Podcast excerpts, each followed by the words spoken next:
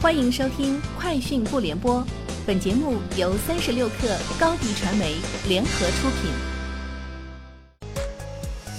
网罗新商业领域全天最热消息，欢迎收听《快讯不联播》。今天是二零一九年四月二十三号。三十六克讯，企查查显示，马化腾控股的南京网点科技有限公司新增对外投资广州奇晨科技有限公司，持股比例百分之三十。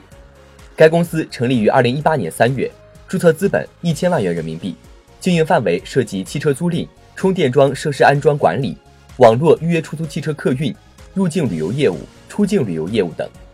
南京网点科技有限公司成立于二零零零年一月，实际控制人以及最终受益人均为马化腾，持股比例为百分之五十四点二九。据路透社报道，当地时间周一，两名知情人士表示。瑞幸咖啡计划五月进行 IPO，有望通过 IPO 筹集五亿到八亿美元资金。另一位消息人士称，瑞幸咖啡的目标是获得四十亿至五十亿美元的估值，与他在上周进行的一点五亿美元最新融资活动中获得的二十九亿美元估值相比，有大幅提升。紫牛基金创始合伙人、少年得道董事长张全龄认为，五 G 是基础设施，可以想成更宽更快的网络高速公路。三 G 到四 G 催生了很多行业，五 G 对教育公司而言，可以在大规模多人在线视频教育方面激发更大的发展空间。张全龄公司也做培训业务，其中接到投诉的百分之九十以上是卡，而这种网络问题的百分之八十以上出在用户家里的设备。随着五 G 发展，这些网络将得到解决。工信部新闻发言人、信息通信发展司司长文库在国新办发布会上表示。下一步，我们和企业一起加大工作力度，加速产业链的成熟，加快五 G 的商用步伐，早日向大家提供五 G 的服务。我想这个时间不会太长，因为现在从装备上看，网络装备基本就绪，五 G 手机也不断有新产品问世，相信不久的将来会让大家体验到。但是五 G 一夜之间像四 G 覆盖的这么好，好像也不太现实。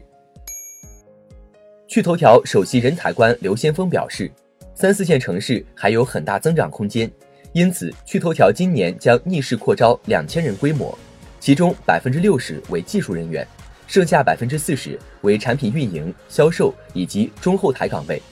此外，在二零一九年，趣头条还将提供六亿股权作为员工激励。三十六氪讯，雷军表示，大家电是小米 AIoT 战略的重要组成部分。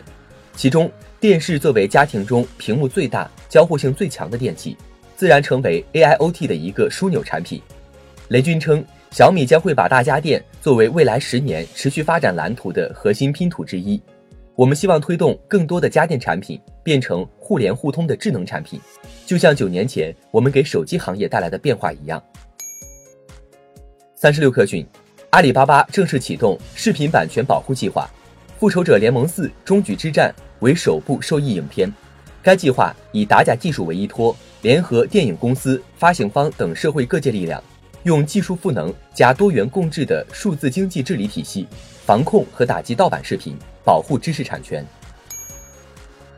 三十六氪讯，据猫眼票房数据显示，截至四月二十三号上午十点，《复仇者联盟四》在中国内地的预售票房正式突破六亿元，成为中国影史上首部预售票房超过六亿的电影。创下历史记录，《复仇者联盟》于四月二十四号零点正式上映。以上就是今天节目的全部内容，明天见。欢迎加入三十六氪官方社群，添加微信 hello 三十六氪 h e l l o 三六 k 二，获取独家商业资讯，听大咖讲风口，聊创业，和上万客友一起交流学习。高迪传媒，我们制造影响力。商务合作，请关注公众号“高迪传媒”。